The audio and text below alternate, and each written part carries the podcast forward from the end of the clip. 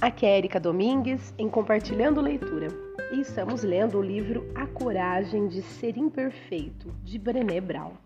Estamos quase no fim do capítulo 2, que tem o título Derrubando os Mitos da Vulnerabilidade.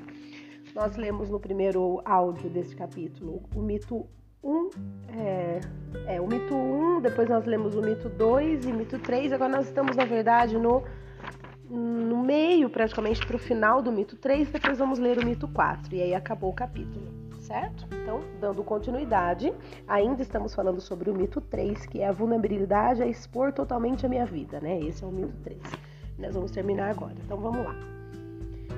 Ai, desculpa não ter feito a gravação ontem, mas é que como vocês podem estar percebendo com a minha voz hoje, ontem estava praticamente impossível gravar. Eu estava com uma gripe alérgica bastante forte e eu não consegui realmente gravar.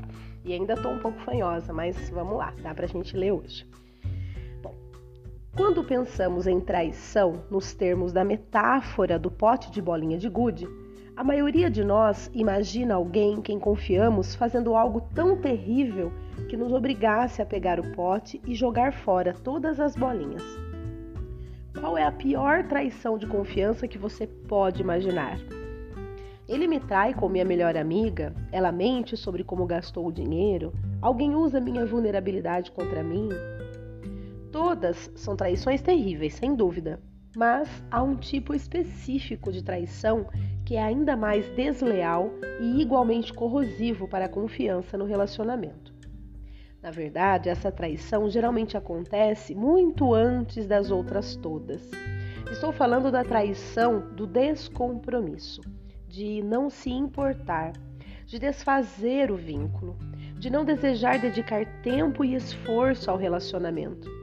A palavra traição evoca experiências de falsidade, mentira, quebra de confiança, omissão de defesa quando nosso nome está envolvido em intrigas ou fofocas, e de não sermos escolhidos como alguém especial, entre outras pessoas.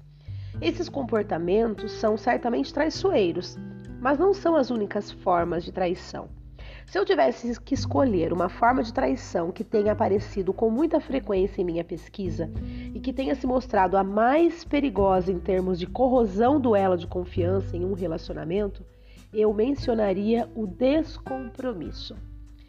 Quando as pessoas que amamos ou com quem temos uma forte ligação param de se importar conosco, de nos dar atenção e de investir no relacionamento, a confiança começa a se extinguir e a mágoa vai crescendo. O descompromisso gera humilhação e desperta nossos maiores medos de ser abandonado, desvalorizado e desprezado.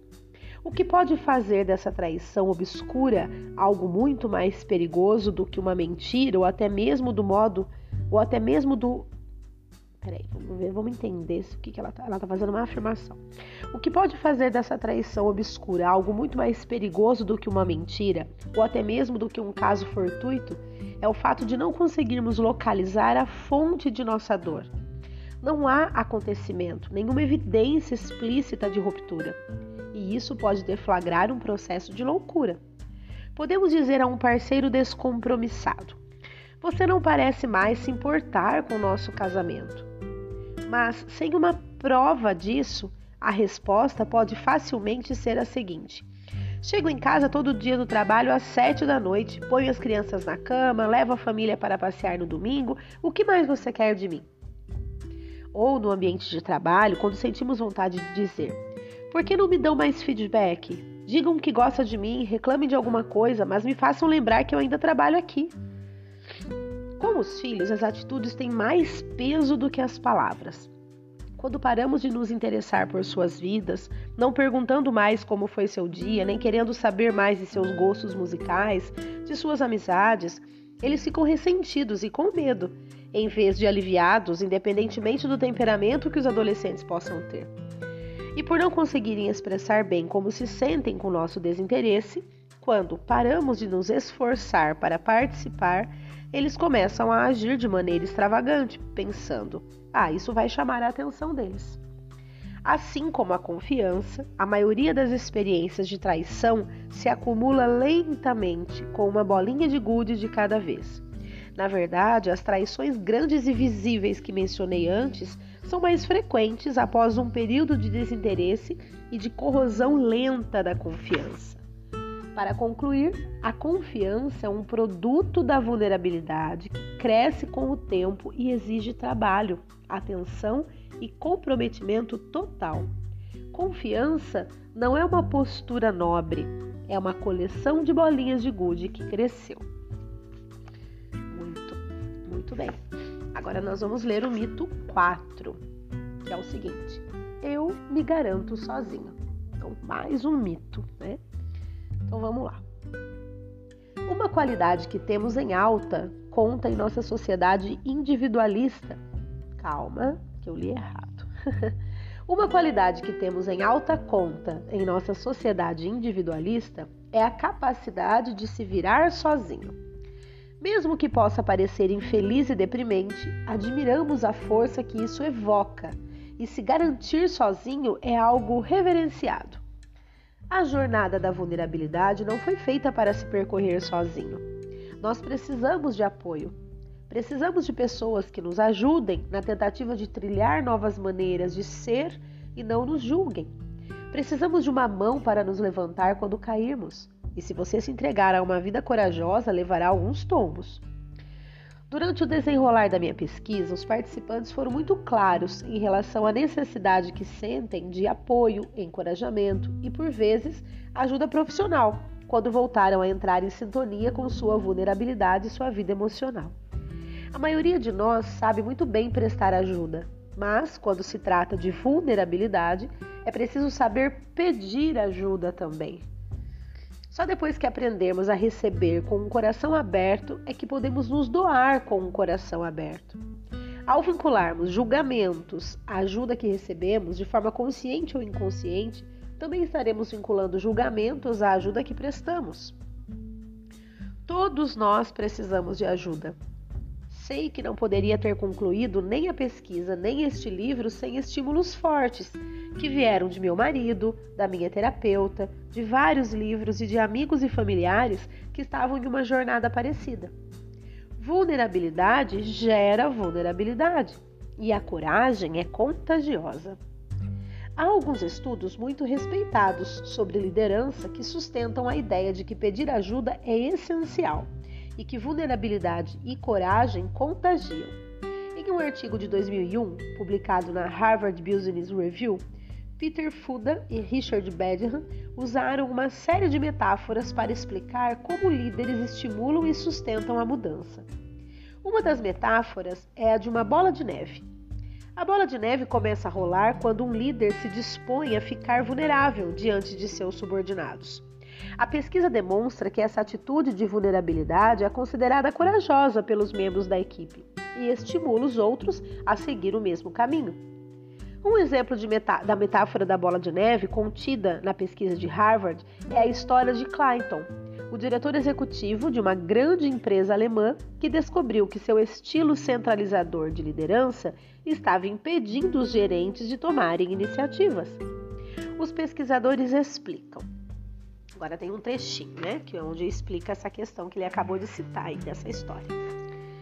Ele poderia ter agido em particular para mudar seu comportamento, mas, em vez disso, trouxe a questão à tona durante um encontro anual com seus 60 principais gerentes, em que reconheceu seus erros e reformulou seu papel, tanto em nível pessoal quanto organizacional. Ele admitiu que não tinha todas as respostas e pediu que sua equipe lhe ajudasse a dirigir a empresa. Olha que sensacional, gente. Olha que sensacional. Então vamos lá, vocês entenderem. Esse Clayton, ele, ele era um, um diretor executivo de uma grande empresa alemã e ele acabou descobrindo que o seu estilo centralizador de liderança não estava ajudando, mas sim impedindo os gerentes de tomar iniciativas, porque daí tudo dependia dele, né? Os gerentes se ficavam é, presos, ficavam é, como se estivessem numa marra, né, em relação à liderança que ele exercia. Ao invés dele mudar esse comportamento em particular, não, ele trouxe isso à tona, né, nesse encontro aí anual, com os 60 principais gerentes, e ele reconheceu os seus erros. E ele reformulou o seu papel. né? Então, assim, ele admitiu que ele não tinha todas as respostas e pediu que a, equipe lhe ajudasse a dirigir a empresa, ao invés de simplesmente receber ordens dele, mas que também eles pudessem tomar iniciativa. Olha que sensacional isso. Continuando. Ao estudarem a transformação que sucedeu a esse encontro, os pesquisadores relataram que a eficiência de Clayton aumentou sua equipe prosperou, houve ganhos em termos de iniciativa e inovação, e a, e a empresa superou em desempenho alguns concorrentes muito maiores. Da mesma forma, minhas maiores transformações pessoais e profissionais ocorreram quando comecei a perceber quanto meu medo de ficar vulnerável estava me tolhendo e reuni coragem para revelar minhas lutas e pedir ajuda. Depois de fugir da vulnerabilidade, descobri que aprender a se entregar ao desconforto da incerteza, do risco e da exposição emocional era de fato um processo doloroso. Eu acreditava que podia optar por não me sentir vulnerável. Logo, quando isso acontecia, quando o telefone tocava com notícias inimagináveis, quando eu tinha medo ou amava tão intensamente que, em vez de sentir gratidão e alegria, eu só conseguia me preparar para a perda, enfim, eu tentava controlar as coisas. Né? Então, assim, eu acreditava que podia optar por não me sentir vulnerável. Logo quando isso acontecia, eu controlava as situações e as pessoas à minha volta. Fazia de tudo até que não tivesse mais energia. Parecia corajosa por fora, mas estava apavorada por dentro. Aos poucos fui percebendo que essa couraça né, era pesada demais para eu carregar e que a única coisa que ela realmente fazia era me impedir de conhecer a mim mesma e de me deixar ser conhecida pelos outros. A falsa proteção exigia que eu ficasse encolhida e silenciosa por trás dela, sem chamar atenção para minhas imperfeições e vulnerabilidades. Era exaustivo. Eu me lembro de um momento muito agradável quando meu marido e eu estávamos deitados no chão vendo Ellen dar piruetas e fazer danças loucas no tapete. Olhei para Steve e disse: Não é engraçado como eu a amo ainda mais por ficar assim tão vulnerável e desinibida, parecendo uma boba? Eu nunca faria isso. Você consegue se imaginar sendo tão amado assim? Steve olhou para mim e respondeu: Pois eu te amo exatamente assim. Confesso que, como alguém que quase nunca se arriscava a ficar vulnerável e sempre fazia de tudo para não parecer boba, Nunca me ocorrera que dois adultos pudessem se amar dessa forma, que eu pudesse ser amada pelas minhas vulnerabilidades e não apesar delas. Uau, olha isso, gente. Você pode muito bem ser amado, não tipo, ah, apesar das suas vulnerabilidades eu a amo. Não, eu a amo pelas suas vulnerabilidades. Olha que sensacional, olha que mudança drástica, né, de comportamento, de, de pensamento, de visão. Então você, todo mundo tem as suas vulnerabilidades, tem as suas, seus defeitos, as suas imperfeições.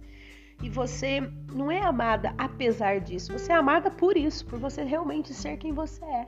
E não ficar se escondendo atrás de uma carapuça, né? De uma, de uma coisa que em certo momento você vai se cansar, vai ficar exausto de carregar aquilo e aí vai ser ainda pior a hora que você simplesmente desmontar e mostrar quem você é. Então o ideal é já se ir se mostrando quem você é de, ao longo do, da sua vida como um todo, no seu dia a dia, no seu, no seu ínterim, né? Sem você precisar se esconder para depois se mostrar. Não, já se mostra já.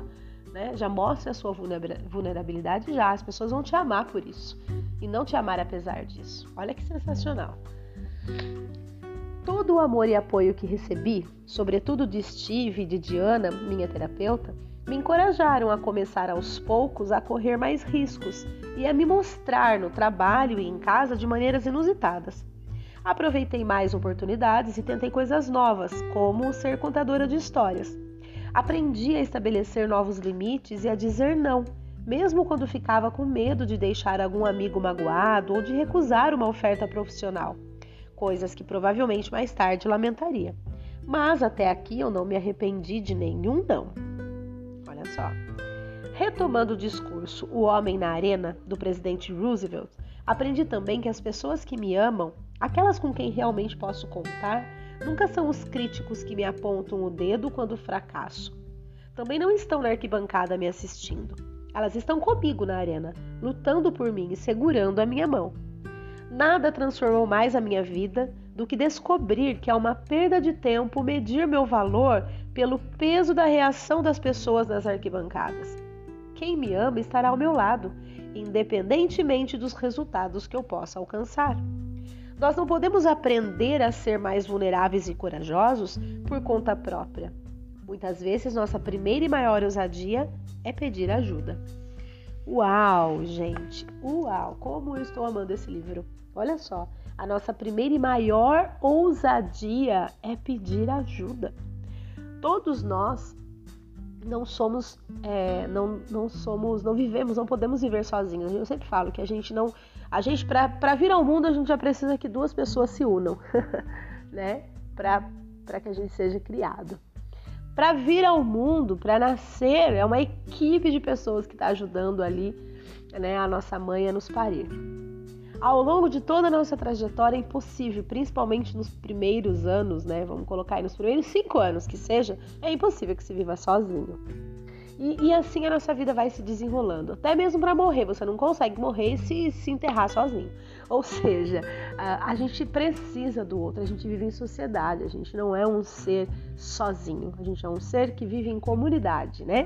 E seja essa comunidade a nossa família, seja o nosso trabalho, seja a nossa vizinhança, seja qualquer um clube que você frequenta, seja enfim, o que quer, né, escola e tudo mais, o que quer que você esteja fazendo, sempre haverá pessoas com quem você vai se relacionar. E aí é importante que você realmente mostre quem você é desde o início, né? Porque todos nós somos imperfeitos. Então tenhamos coragem de assumir isso, né? E de realmente ser quem somos. Muito bem? Acabou o áudio por aqui. Olha, foi mais de 15 minutos. Achei que fosse até menos. Porque era um pedacinho pequeno, né? Que, foi, que faltou. Mas é isso. Espero que vocês estejam gostando. Um grande abraço e até o próximo áudio.